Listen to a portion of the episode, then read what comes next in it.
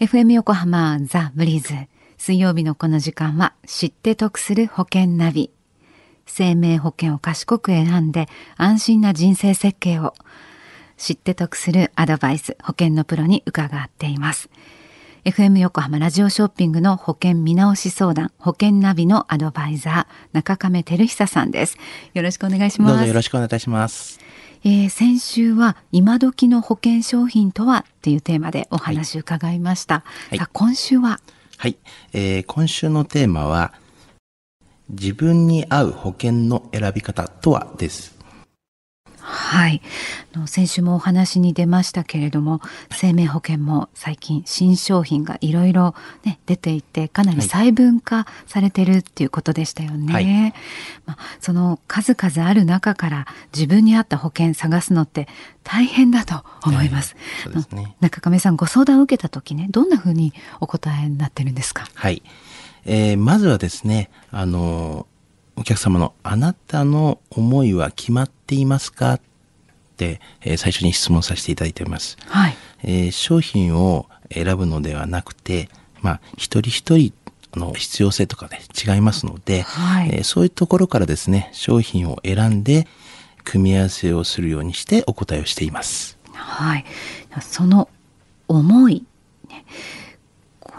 その優先順位つけたりだとかもしなきゃいけなくなりますかね。なかなか難しいかと思うんですが。そうですね。まああなたのまあ不安っていうんですかね、まあ、不安なんですかというような形。それをまず確認をしてからですね。まず保険を決めればよいかなというふうには思っています。例えば、はい、死亡時の時とか病気の時とか、失業した時とか学費がかかる時とか人それぞれやっぱり不安っていうのはあのあると思うんですよね。はいまあ、不安と、まあ、必要性っていうことですかね、はい、言い換えるなら。じゃあどれだけのお金がその時に必要になるのかっていう、ね、その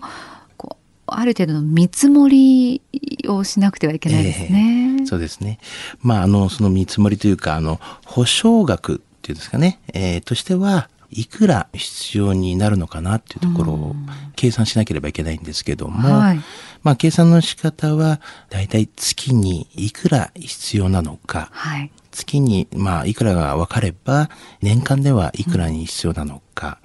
うん、年間が分かれば何年間必要なのかとか、うん、そういうことが分かればですねおのずとして、まあ、算数のように、はい、えー、計算ができてますよね。はい、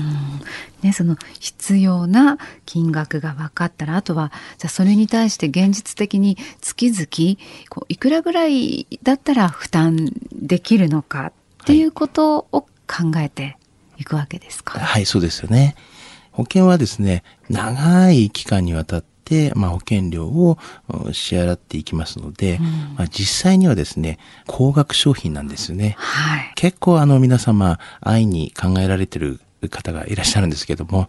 そこはですね、安易に考えなくて、えー、負担をよくですね、考えていきたいなというふうに皆さんに言いたいですね。はい。で今日の自分に合う保険の選び方ではまとめをお願いできますか？はい。まとめと言いますと、まあ、自分に合う保険とは自分のリスクをですね考えた人のみがわかるものだと私は思ってます、はい、ただまあ現実はですね自分のリスクについてあまり考えていない人のがまあ現実ではないのかなと、ね。えー、自分のまあリスクに関しては自分一人で、えー、考えるとどうしてもやっぱり甘くなるような形になってしまいますので、うん、えー、まずはリスクをしっかりと考えることが自分に合う保険の選び方の一歩だと思います。はい、えー、ご自身が抱いている不安リスクに備えるということ。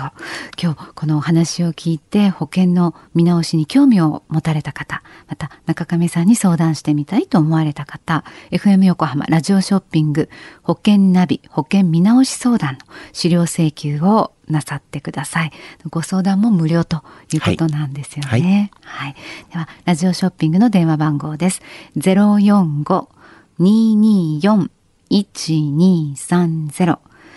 FM 横浜のホームページ、ラジオショッピングからもアクセスできます。ブリーズの Facebook にもリンク貼っておきますね。